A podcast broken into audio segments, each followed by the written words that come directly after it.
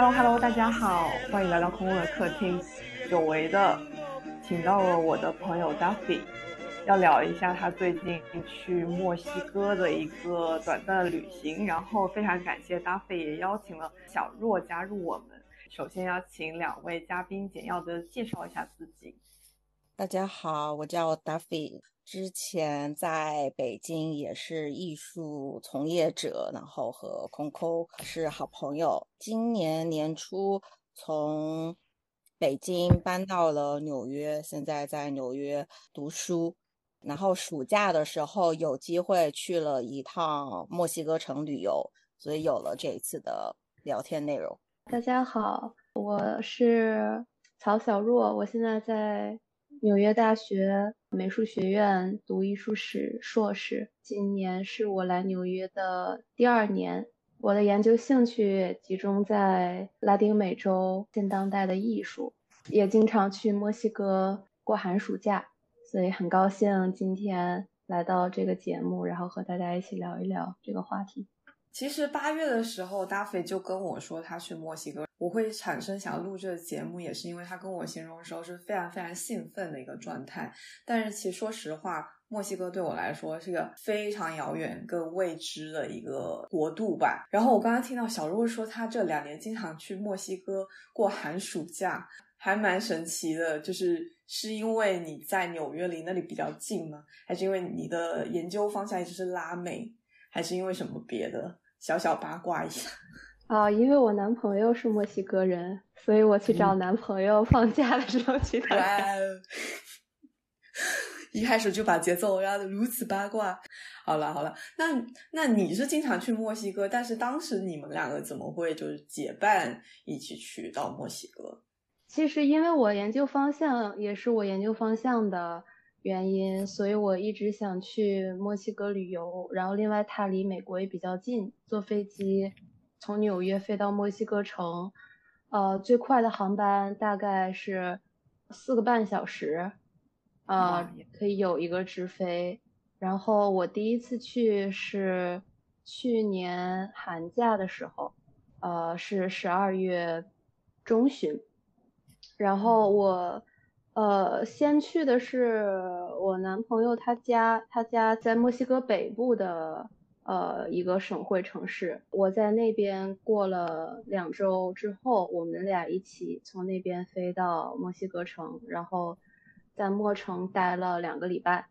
正好我有一个学长，也是我本科的同一个学校的，我们都在清华学艺术史。然后那个学长他在墨西哥城大学做访问学者，就是我们一起吃了饭，然后那个学长也给我推荐了一些地方的一些博物馆，还有一些资源。啊，然后给我介绍一个教一些教授，墨西哥城大学的，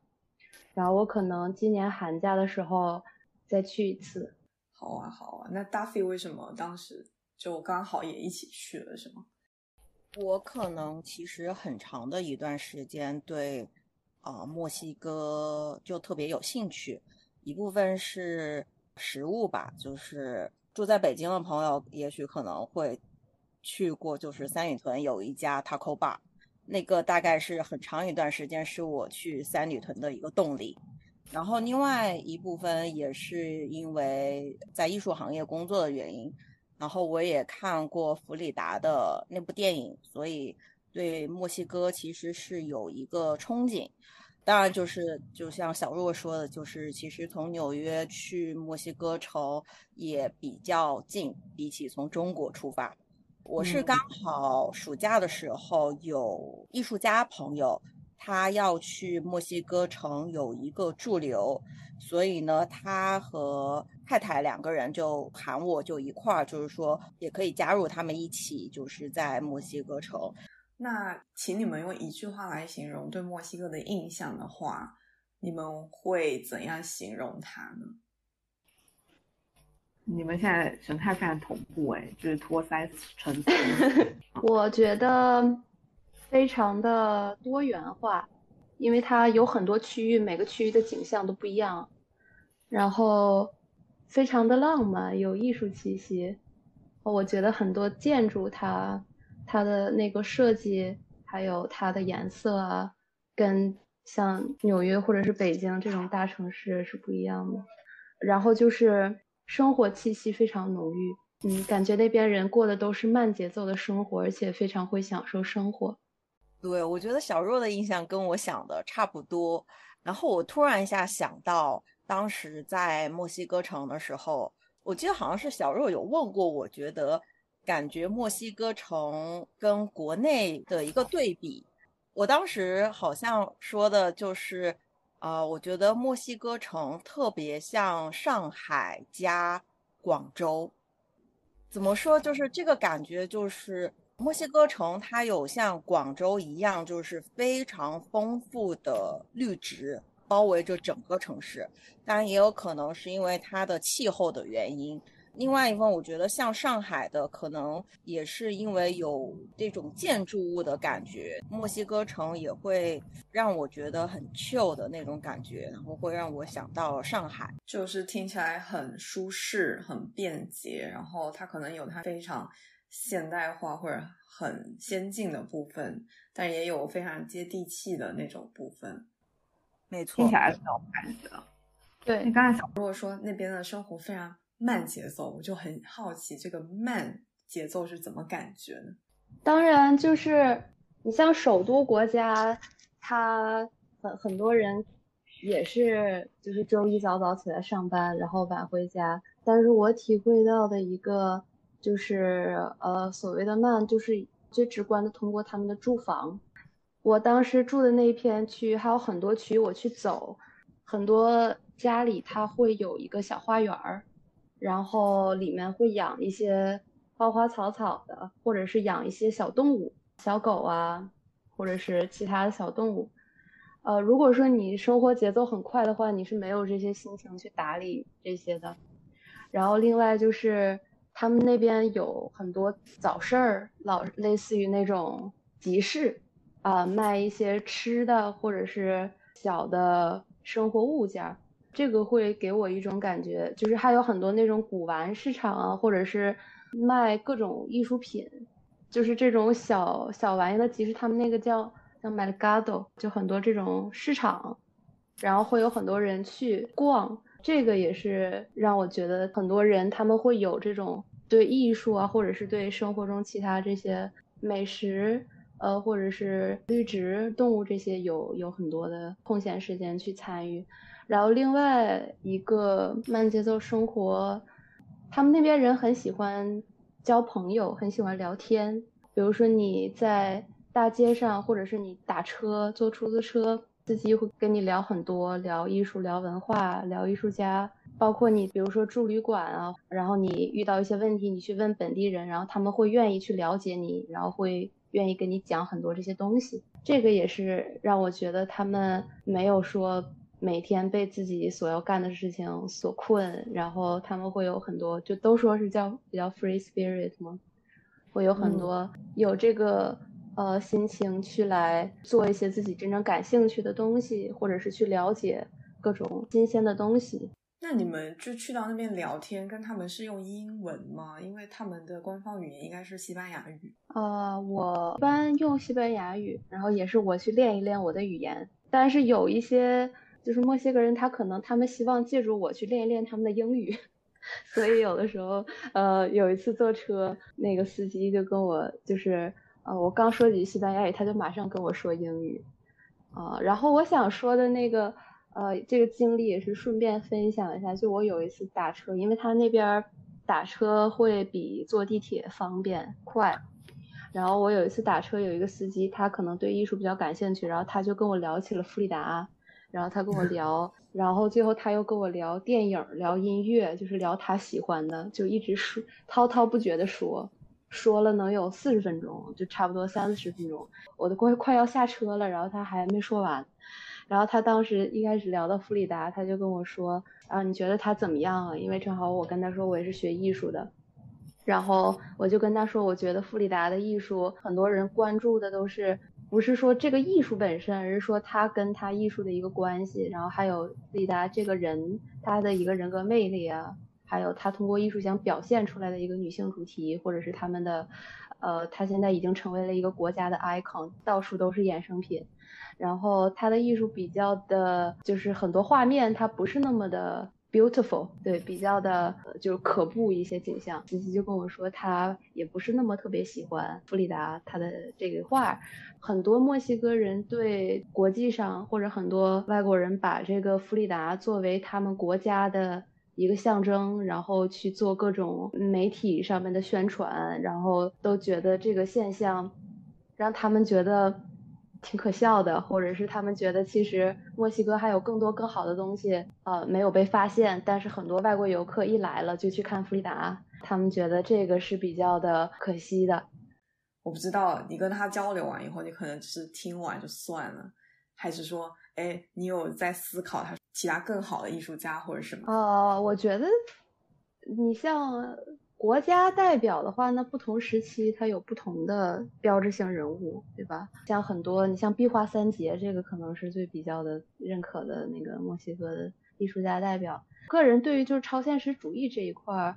呃，我可能更喜欢呃 Remedio Spalo 的作品。他是西班牙人，但是他后来逃亡到墨西哥，然后创作很多作品。还有他的好友呃 Leonora Carrington，然后他是英国人，也是。当时逃亡到墨西哥啊，我更喜欢他们的作品，因为绘画嘛，它首先视觉上让我们有一个美感，然后另外它表现的一些神秘的图像，会让你感觉到很有呃故事性，而不是一种呃更多关注在个人的一个经历上面。关于那个司机说的什么话，让我产生了新的想法。我觉得那个司机他所说的，他带有一个很个人的主观观点了，他个人的一个喜好。他给我推荐了很多电影，大概讲的比是比较就是墨西哥内部的一些，就是关于他们的政府啊，还有领导啊去做的一些，就是打压民众的一些事情。大概是他他给我推荐的一些，他可能对政治比较感兴趣。然后另外就是他说的一点。就是你墨西哥很多人，不管他的职业是什么，可以跟艺术一点关系也没有，但是他会对艺术很感兴趣，他会去看很多电影，经常去美术馆，经常去博物馆。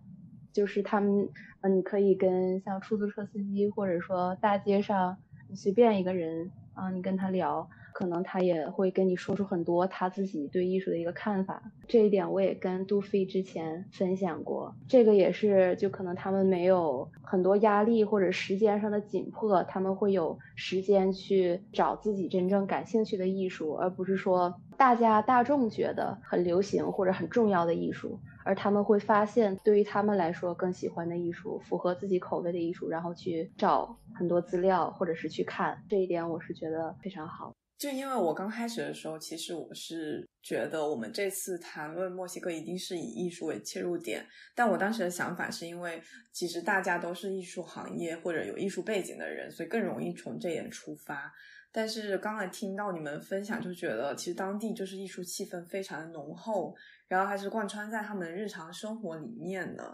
所以就是无论你是去旅游还是你在那里居住，都能感觉到这种。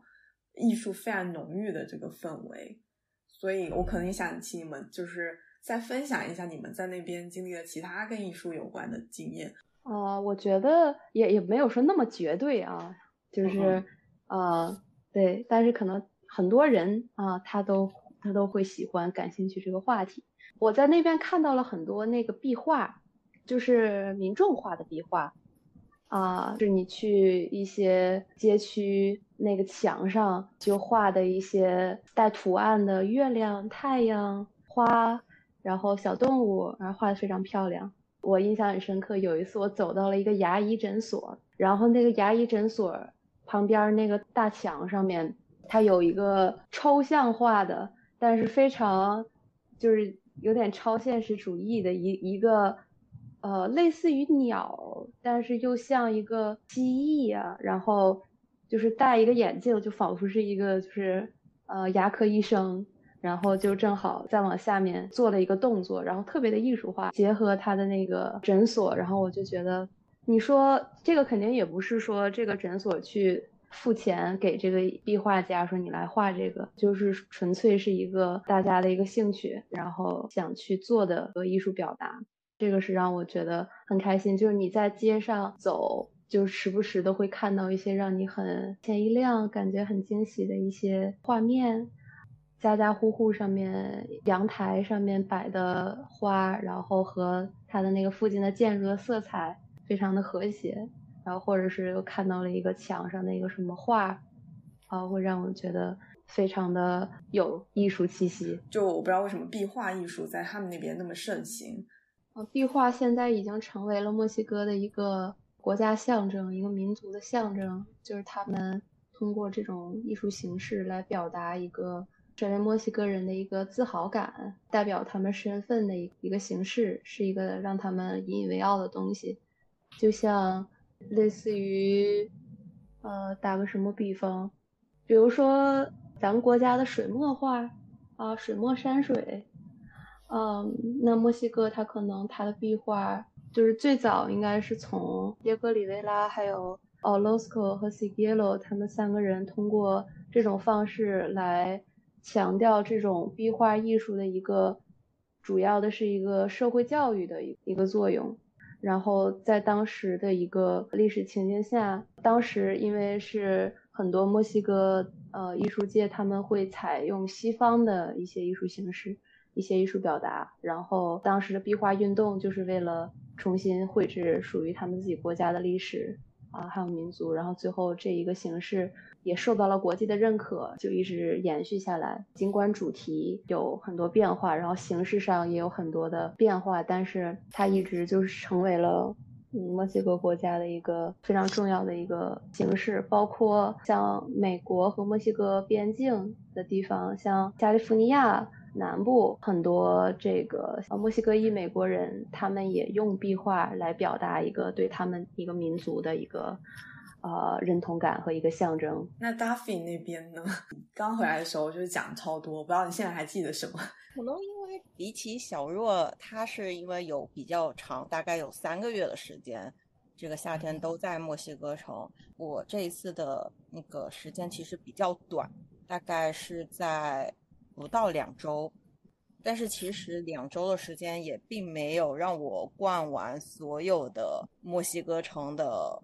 美术馆，但是就是这个时间，也许暑假就比较尴尬，因为很多墨西哥城那边的画廊或者是什么，他们都放暑假了。我去的那个时间段，但我的行程就是真的就是非常艺术从业者那样，就是主要以所有的画廊以及机构美术馆为这样的一个路径，然后贯穿整个墨西哥城。它会给我的一个感觉就是，墨西哥城的艺术它不是那种集中化的。就比如说你在纽约，其实艺术也比较集中在，就是比如说画廊有一个画廊区比较大的，然后美术馆的区域大家会比较明确。但是我感觉在墨西哥城，它其实是那种比较分散式的，就是我大概可能今天我要去。一个非盈利机构，它在北边，然后我想要从北边的那个非盈利机构，然后去。假如我要去墨西哥城，去弗里达美术馆的话，我大概要穿过从北，然后往下走，穿过整个墨西哥城。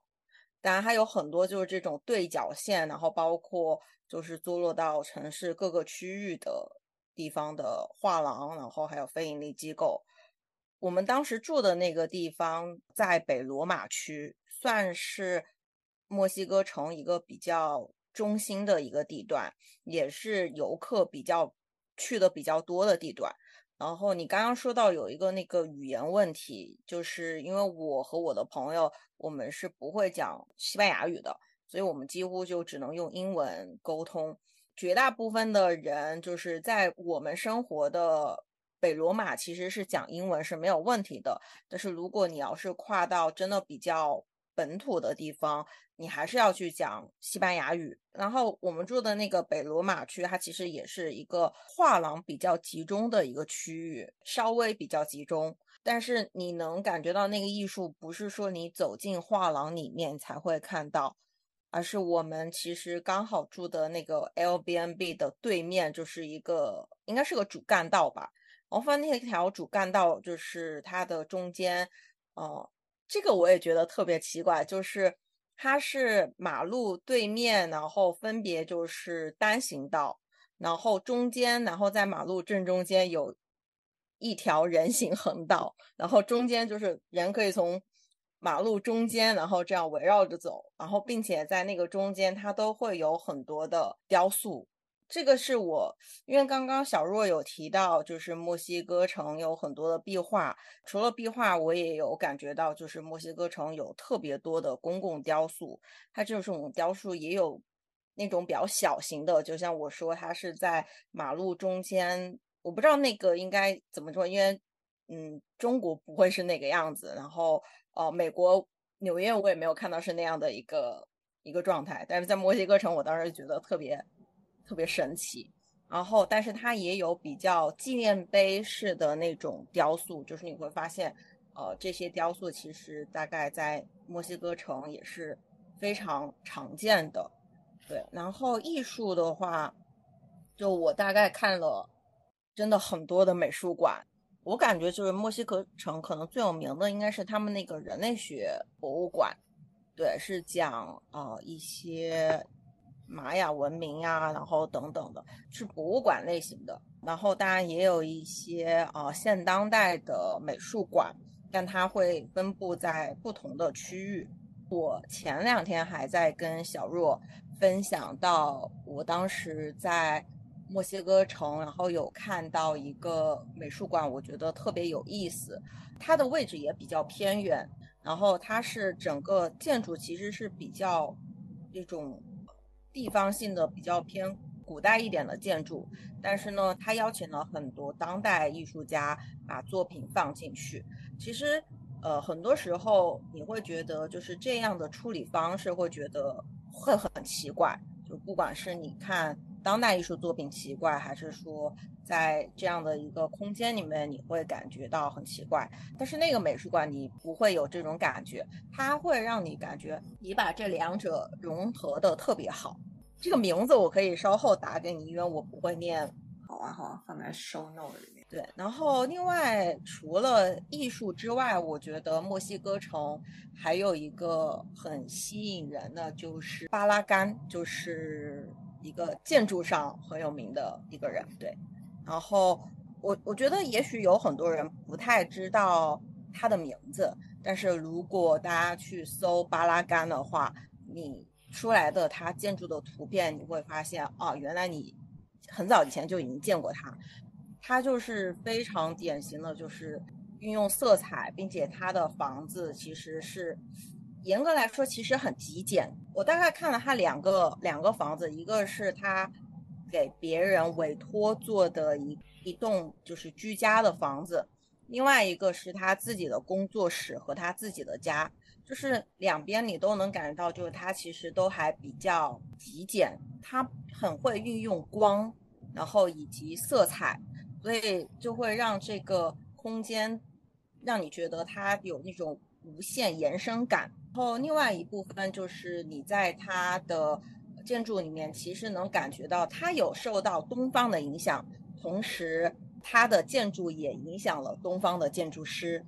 在他的工作室那边，你能看到有一个时间线，然后里面有提到，就是我很喜欢的一个日本建筑师安藤忠雄，然后是有受到巴拉干的影响，然后做了他在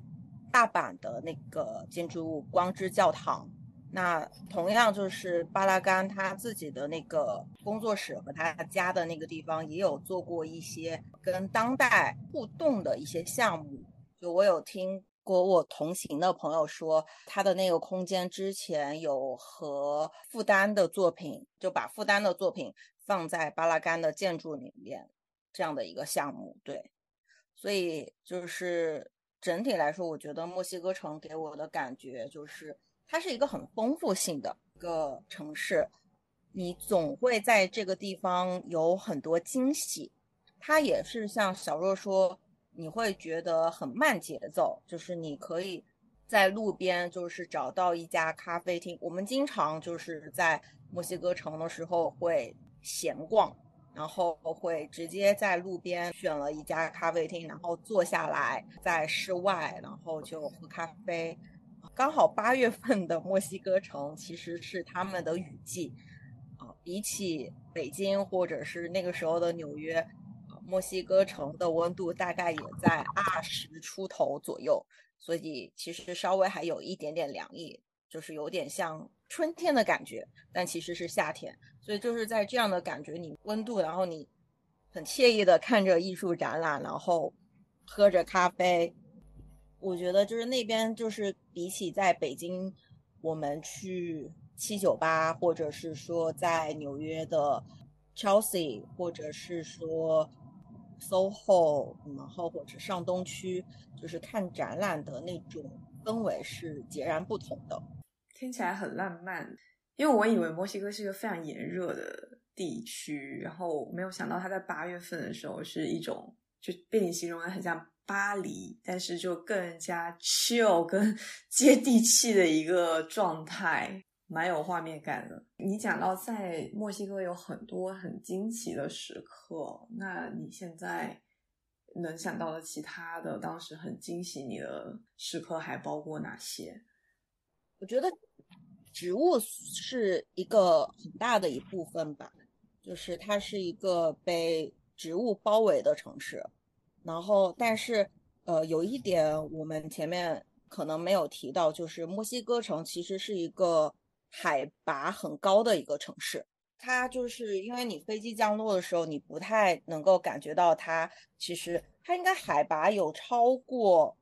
一千八，好像它的平均海拔。对。就是你不太能感觉到它那个海拔，然后，并且它其实那个城市也很干，就是就这点你会觉得会很矛盾，就是它又有很多绿植，然后但是呢，你又会觉得那个城市海拔很高，同时整体又呈现那种很像它可能那种干的那个程度，甚至远超于北京。对但我我想就是呃，因为我只是在夏天的时候去过墨西哥城，所以它应该也在别的时间段可能会比较热。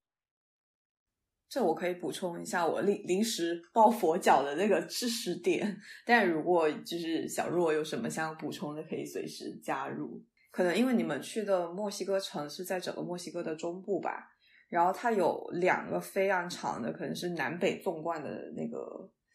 东马德雷山脉跟西马德雷山脉就是这两个南北纵贯的，然后可能墨西哥城就在中间，所以这两个山脉就隔绝了他们。呃，本来左边是太平洋，右边可能是墨西哥湾或者加勒比海，我感觉那些湿气可能进不到中部的地方。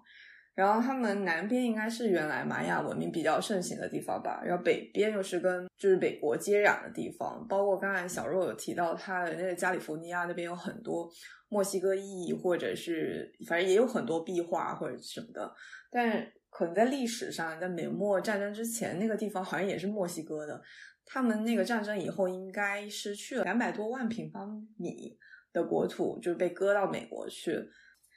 但但其实这些知识不足以让我知道，就是说哦，其实你在那边你会觉得很干，就这个还是非常非常切身的一个旅行的体验。对，它是一个你落地之后的一个体感，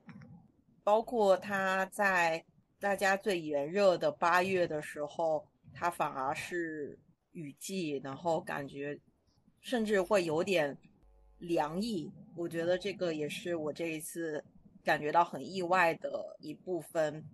我我突然想到，就我对巴拉干还有一个印象是在很早之前，其实也是在机构工作的时候，呃，有做过一次摄影展。然后那个摄影展里面，当时也有一个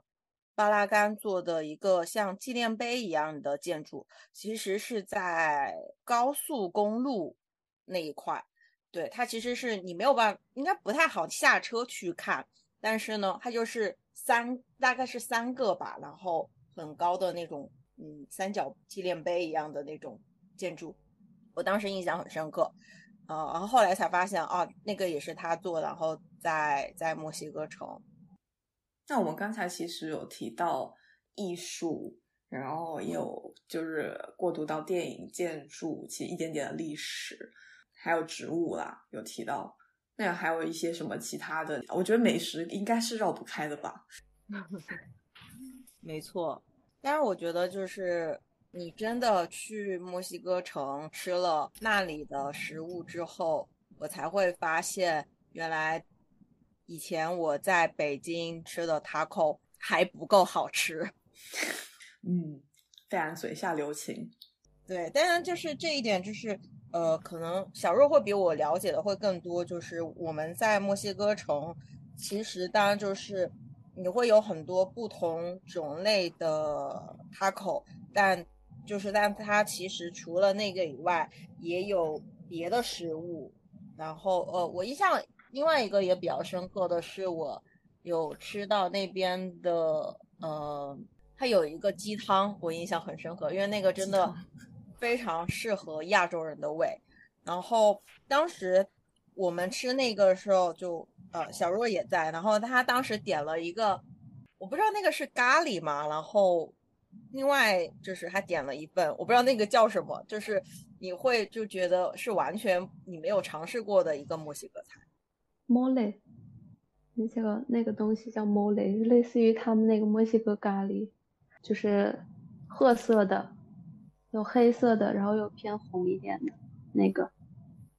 然后刚才杜飞说的那个关于食物这方面，呃，我个人的感受是，我第一次去墨西哥的时候，他的那边的食物我没有吃的太惯，因为之前在国内吃的青菜比较多，像嗯，我觉得咱们国内像各种水煮、蒸、炒、炖就。各种做各种各样的蔬菜啊，各种颜色的叶菜啊，我吃的比较多。然后在美国，他们那边会有各种就白人饭的沙拉，然后我吃那个比较多。但是到墨西哥，他们好像就是蔬菜这方面，就尤其是绿叶菜，呃，在主要的他们几个特色菜里面比较少见。然后对于我来说，我可能没有太习惯。然后另外一个就是让我觉得很吃不惯的，就是他们那个地方吃辣。而且他们那个辣是干辣，就不是说让你呃越吃越有食欲的那种辣，他们是那种吃了一口就辣到你不行，就是得狂喝水，然后也吃不下去的那种辣。他们那个辣椒，嗯，这个让我觉得有一点上火。呃，第二次去的时候就好多了，然后让我觉得。感受到了很多墨西哥菜，就我们说的，就是他们那边比较传统的一些菜的一个特色。其中一点就是，它有一种特殊的，呃呃，就是他们管这个叫巴洛克式的一个一个特点。就很多墨西哥人开玩笑说，说法国人或者很多欧洲人去墨西哥，觉得他们那个菜不高级。跟那些西餐啊没有办法比，就是不强调这个菜的一个微妙的一个味觉，而是什么调料都都往一起放啊，越多越好。像他们基本上很多的菜都有一个特点，就是你一个一个菜，比如说一个 taco 或者是一个其他的 quesadilla，就是类似的，他会给你准备各种各样的酱，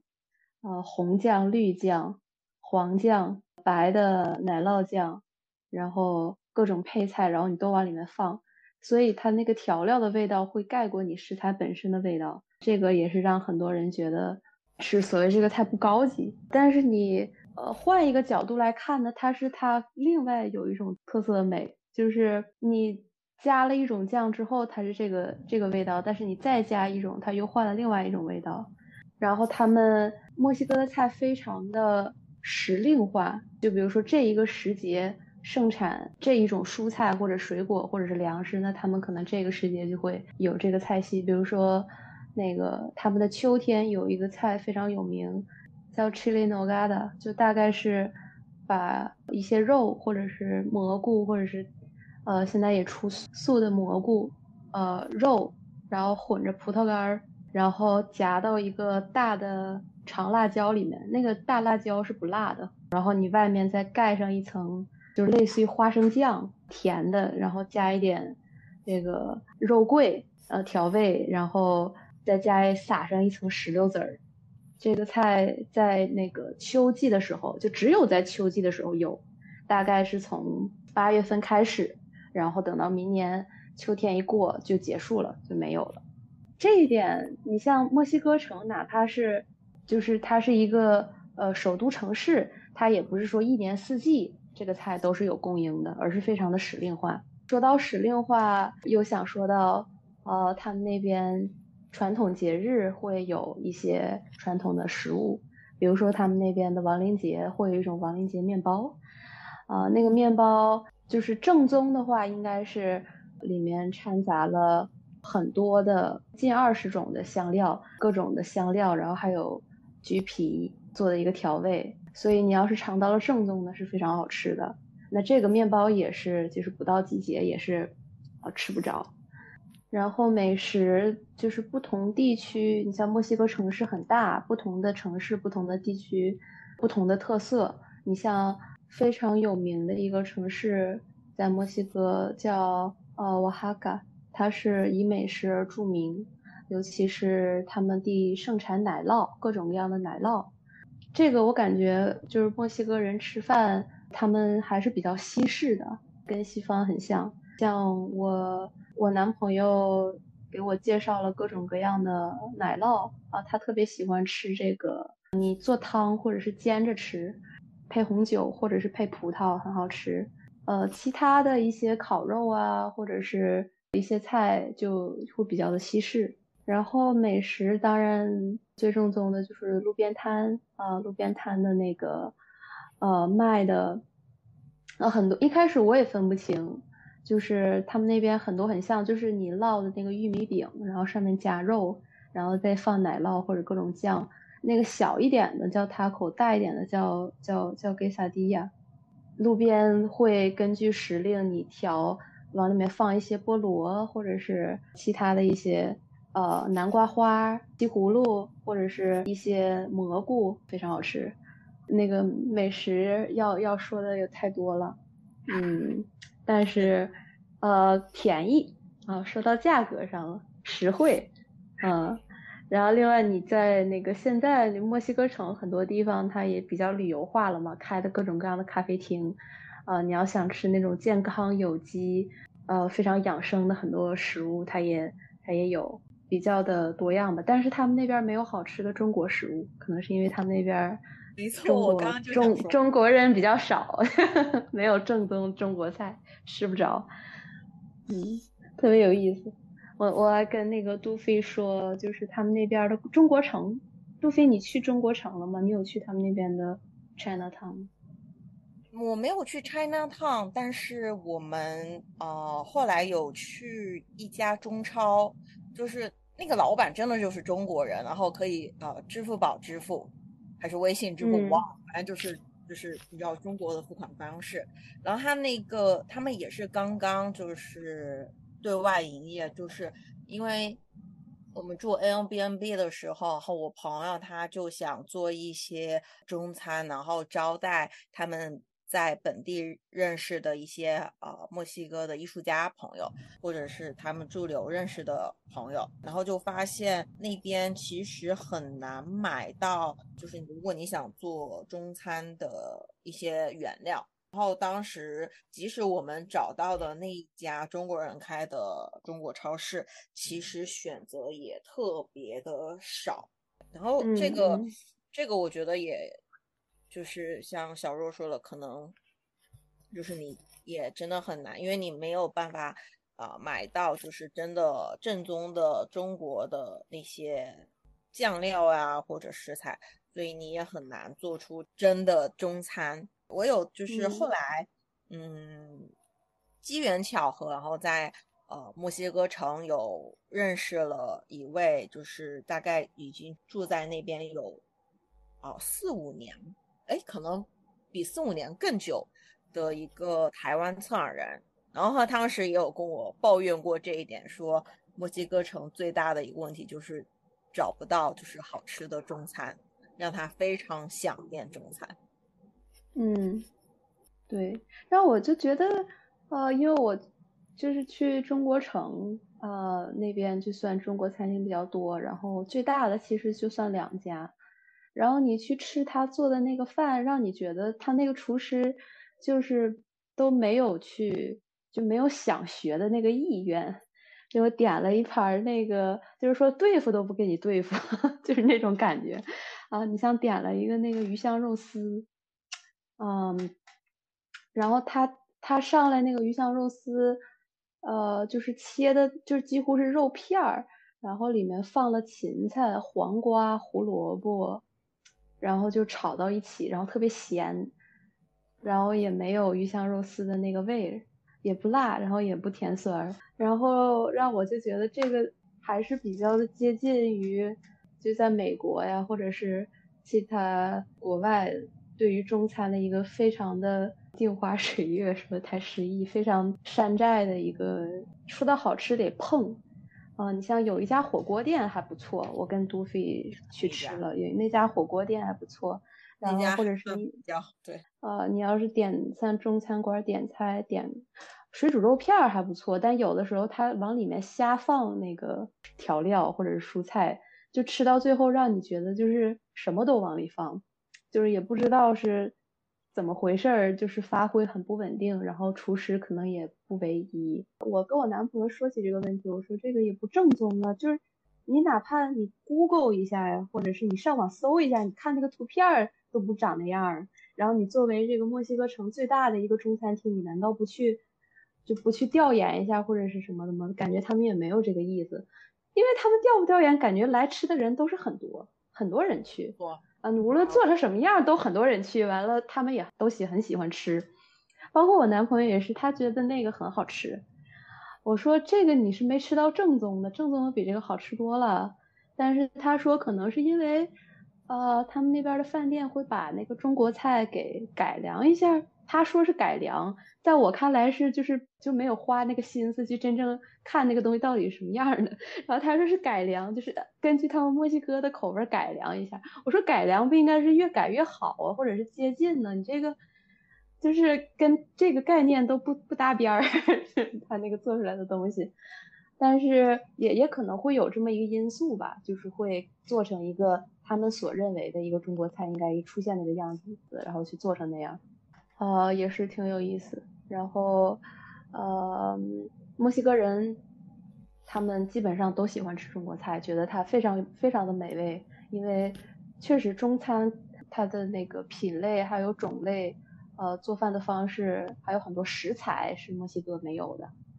我之前带我男朋友吃火锅之前，我男朋友没吃过麻酱。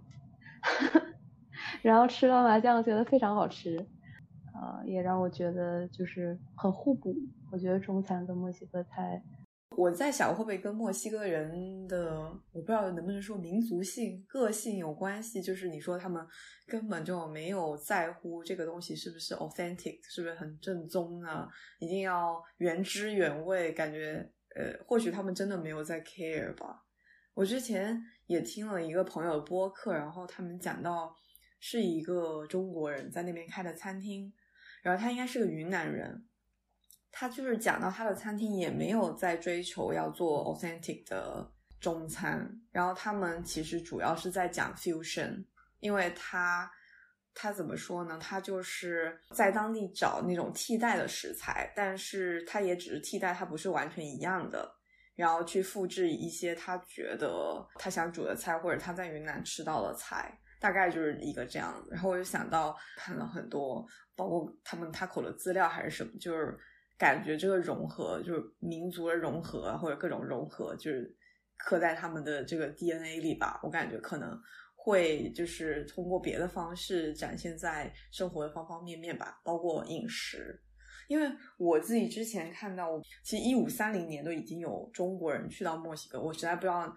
那个时候他们是怎么去到。那么远的地方，但既然哥伦布能去，可能大家也都能去吧。然后又讲到一些，就是他们的各种不同的 taco，可能跟中亚、黎巴嫩啊什么都有关系。因为这些东西，就对我来说是一个很碎片式的、没有亲身经历的知识，所以它只会以碎片的形式在我的这个知识体系里。然后我是试图在你们讲述的经历里面去匹配这些我知道的碎片，对我来说蛮像拼图的啦。大飞有什么想要补充的吗？哦，没有，我就是突然一下想到，我印象里面早期其实亚洲人也好，或者非洲人也好，其实到就是美洲也是作为就是殖民主义，然后再去的美洲，是作为就是你知道廉价劳工力。我没有研究过墨西哥的这个，认真研究过他们的这个历史。大的框架上，就是食物的这个迁徙，就是可以通过这些劳动力会帮助当时到美洲的殖民者，然后去做大量的工作，然后帮他们。制造更多的食物，很多因为呃，像玉米其实是墨西哥盛产的嘛，有很多食物上其实有一些它并不是墨西哥原有的，也有些食物并不是欧洲或者是其他国家原有的。有想到就是糖最早其实也并不是墨西哥原有的，对，然后包括咖啡其实也是来自非洲。然后巧克力好像也是，对，但是这些因为这种贸易就是殖民主义，然后他们把这些东西还有人都带到了美洲，再把这些食物生产出来之后，然后又送到了欧洲，就等于是其实是早期欧洲殖民主义做的那些事情。其实我们现在去墨西哥城。你也能够看到他们很明显的那种呃，曾经就是这种殖民主义的这种色彩，我觉得有很多部分都能感觉得到。我觉得也许因为这个的原因，所以也会让他们的很多部分呃，你会觉得很多元化，但它。啊，墨西哥它也有非常浓厚的本土的这个色彩，其实是很浓厚的。包括其实你们前面有提到壁画的时候，我当时会觉得，就是墨西哥城，我看到壁画的时候，会更多的有一种这种群生的这种大的这种呃景观色彩。就是它并不像我以往看到的一些绘画的作品，就是它是比较局部的，或者是说，如果我们到欧洲看到的那些其实是教堂里面的大的壁画，那它当然是跟宗教有关系。但是在墨西哥城你看到的壁画，其实你是会翻到就是众生大家不同的面貌。我印象很深刻的可能是当时去看了一个 Diego 的一个壁画。他就有画很多很多的人，在他那个壁画，当然就是里面也有画弗里达。官方他会在就是旁边会告诉你这些人是谁，然后他也有一些人不是真实的一个人物，他可能是具有一个代表性的一个角色。然后在这个大的壁画里面，他的壁画就当然你不是特意要去某一个美术馆或是某一个壁画馆才能看到。呃，我当时在那里还有呃。后来，但是没有去，就是想去一个，他应该是他的一个委托制作的一个作品，是在一个酒店里面。就是这个可能对于我来说是一个很不一样的体验，就是你能去一个酒店的，应该是大堂，就能看到一个你知道这种知名艺术家的作品。感觉他们的艺术并就像小若前面说的，并不是说很局限在某一个区域，就你能感觉到，就是其实你在。城市里面的各个的地方都能感觉得到，但这部分其实我觉得是比较偏他们呃早期。那我觉得从当代的角度来说，就是你也感觉到墨西哥城也非常的有意思，他们有一些本地的驻留，他们的这些多元的文化，然后也吸引了很多的人去墨西哥城。当然，有一部分的人，他们可能也是从美国搬到墨西哥，原因就是因为疫情之后，就是美国的物价涨了特别多，尤其是纽约，所以有些人他会愿意搬到墨西哥，因为其实两边其实来往是很紧密的。当然，就是还有一个非常大的一个关注拉美这边市场的。迈阿密的这个艺博会，我觉得这个也是让他们现在越来越多的人其实会对墨西哥会有好奇心，并且它也很吸引很多人去墨西哥。包括你也能够看到，真的是从业者可能比较考虑多，就是一个成本的一个问题。你能够感觉到，就是在墨西哥城，你能看到大家，就是可能你也许去的一家画廊，它并不是非常知名的一家画廊，但是你能感觉到他们的作品的装裱，然后等等制作其实是特别好的。就是这个，其实我觉得也从侧面去反映出来。就是他们在这个部分，我觉得就也会很吸引一些艺术家想要搬去墨西哥，不管是就是物价的部分，然后包括它其实跟美国这个距离其实也比较近，它可能唯一就是真的很远的，就是如果我们要从中国出发到墨西哥，这个旅途就会比较遥远。不知道小若当初就是为什么会对拉美？比较感兴趣，我猜你是在去美国学习之前，可能就已经对这个方向或者对这个地域比较感兴趣。然后你当时应该是在中国，我觉得这是一个至少物理上非常遥远的距离。我不知道是怎样的契机让你对那那边的，我不知道是历史还是任何什么东西，就是触发了你对那片区域的研究。主要是我对拉美的兴趣大概是从大四开始吧，呃，或者是大三，大三下学期，呃，我大二从大三的时候开始学西班牙语，然后呃，因为我比较喜欢学小语种，呃，所以当时在学第二外语的时候，因为我是主要兴趣在那个。外国美术史嘛，然后也有跟导师啊，还有一些艺术从业人员在聊这个哪一个地域的这个艺术现在呃受的关注比较多，然后大家就统一提到了这个西班牙还有拉美地区。然后我在学语言的过程中也看了很多纪录片、电影、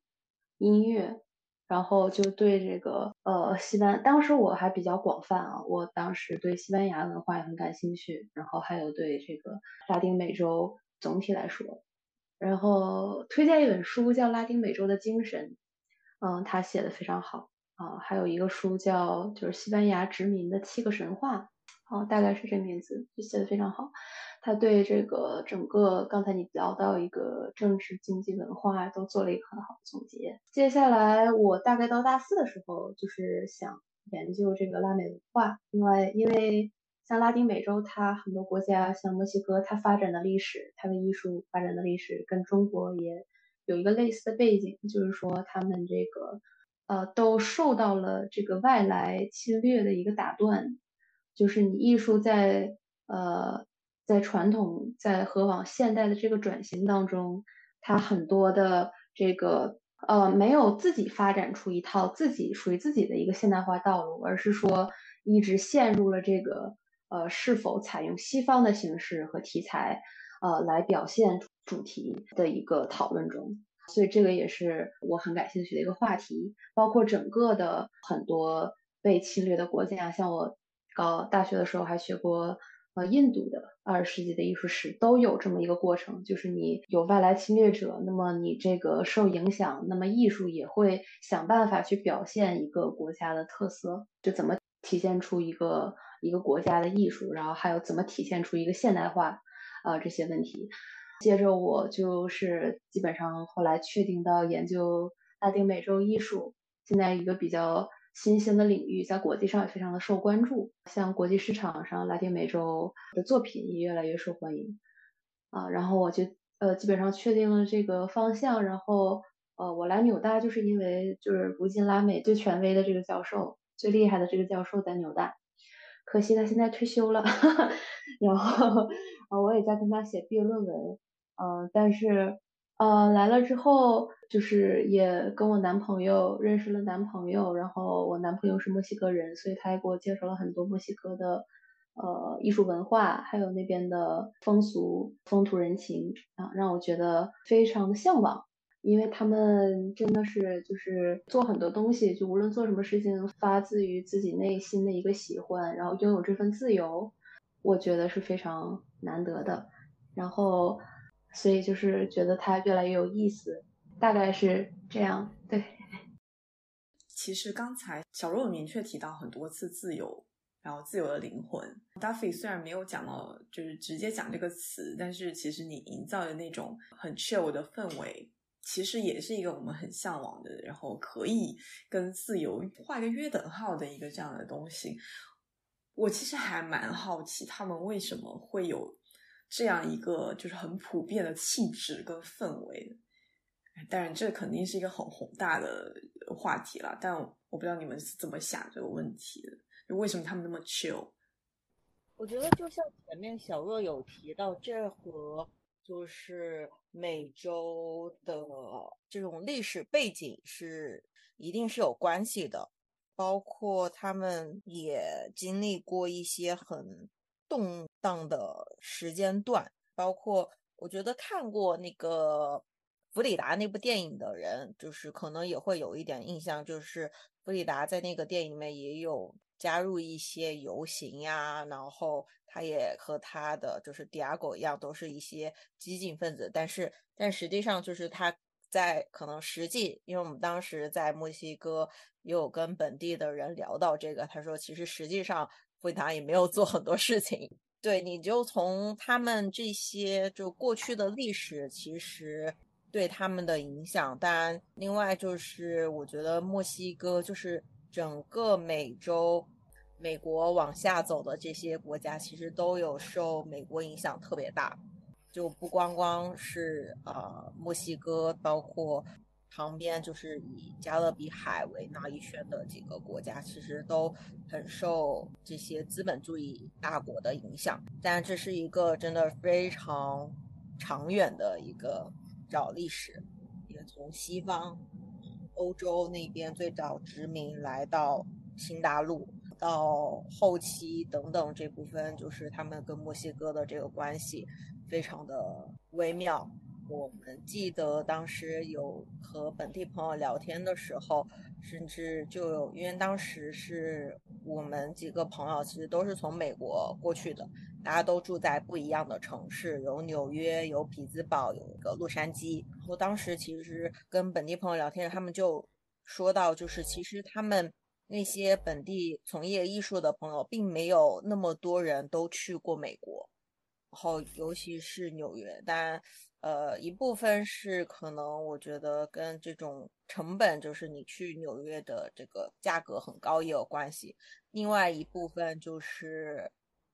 因为我有听到，就是说其中有一个女孩，哈说她被美国拒签过，然后她自此她就再也没有去过，就是没有想过就是再去美国。就是你也能从这个里面感觉得到。现在来说，就是可能美国跟墨西哥之间的这个关系依旧非常的微妙，对。然后当然就是纽约其实是距离墨西哥是有一段距离的，然后呃，当然是有一部分，嗯，墨西哥北部是有一块是直接跟美国有接壤的那个部分，对。大家应该也会有印象，就是有一些人想要跨过。然后去到美国，他们有很多这种很复杂的一个层面。然后当然，呃，我印象里面就还有就是他们本地的一些文化。这个学期有读到一个 reading，但是我没有读完。然后大概就是有讲到墨西哥他们这种家族里面，然后女性要承担。当然，这个不仅仅是在墨西哥这个国家里面，就是在大的。背景下，其实绝大部分国家的女性都要承担很大的一部分家庭的工作。这个在墨西哥可能也会很明显，就是他们就是关于这个玉米这个部分，因为他们要做大量的，而且好像我印象里面那个 reading 也有提到，就是因为他们的人口，就是家族里面的人口可能也会比较多，所以就导致就是女性，就是妈妈这个角色，可能承担的工作量也会比较大。只我觉得只言片语很难去解释一个很，就像你说这个一个很宏大的一个问题。但是，就像简单可能来说，就是因为他们整体有过这种殖民的这种历史，包括就是他们的这些曾经激进的这些文化，我觉得都有去促使他们现在反而不会有那么那么大的。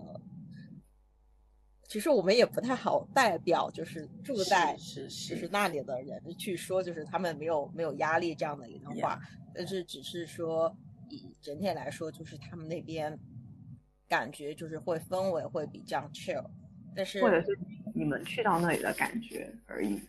对，但是因为其实我也有跟就是本地的艺术家朋友有过沟通，就是他们作为艺术家或者是说。美术馆的从业者就说，好像是本地的薪资其实是很低的，就是听说有些美术馆里面的人工作人员，他们其实要不只要做一份工作，也可能要做两到三份工作。对，然后我前面有提到，就是我朋友驻留他在那里认识的本地艺术家朋友，他也是要同时兼做自己的创作，以及他要。做就是 production，就是帮人家就是做作品这部分是他的工作，所以当然就是疫情其实这部分对墨西哥也有影响，就是他们那边也因为疫情的影响，然后物价也有上涨一波。但你去对比纽约、墨西哥城，一定还是比较便宜的。但是如果说我们把墨西哥城去跟北京来比的话，我没有觉得会比北京便宜特别多。嗯，对，我们之前也大概聊过。其实生活节奏慢也不代表，对，也不代表他们是没有生存压力的吧？就是，对，就这两个东西不划等号。你刚才讲到那个墨西哥女性的劳作就是相关的，然后我就想到我去长沙玩，然后我去湖南省博，我就是已经预约不到他那免费的票了。我只能买特展的票，我才能进去。然后它有两个特展，我选择了美洲豹与墨西哥文明的那个展览。我不知道为什么在湖南省博看到这个展，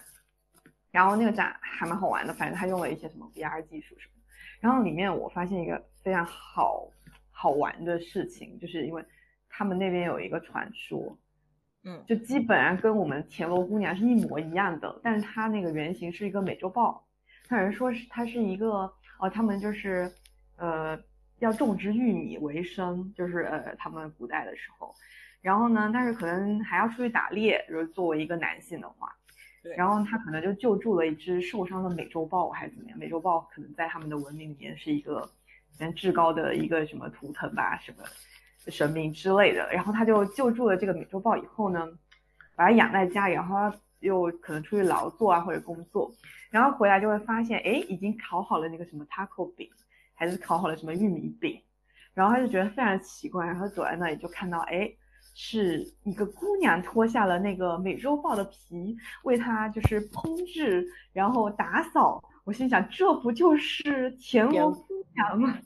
就是墨西哥的美洲豹。然后就觉得，天呐，到哪儿就是可能女性的叙事大概都有一点点那么个雷同吧。没错，蛮神奇的。然后包括刚才讲到，我觉得就是这个流动趋势，其实可能也是以后来者的眼光往前去看吧。我记得我小的时候比较多听到的，可能是很多墨西哥人想要穿越他们跟美国接壤的边境去到美国，可能去追逐一个美国梦嘛，或者更好的生活吧。到后来比较有印象就是川普，呃，做了那个非常非常。臭名昭彰的那个隔离墙吧，然后到现在，其实我我不知道，我自己是听到很多人是从美国反而又回到墨西哥，无论是有你说的那种，就是他们可能因为拒签，你就干脆回到呃墨西哥，也有很多其实自主的选择从美国流向墨西哥，我觉得这种流向的变化也蛮有趣的。我觉得这个里面有很大部分，当然还是因为自从疫情之后，美国的这个物价涨了特别多，所以其实这对于生活在美国来说，其实是很大的一个压力。另外，我觉得纽约其实不太能够代表绝大部分的美国，因为纽约是你能够看到最多不同人种、不同来自不同国家的一个城市。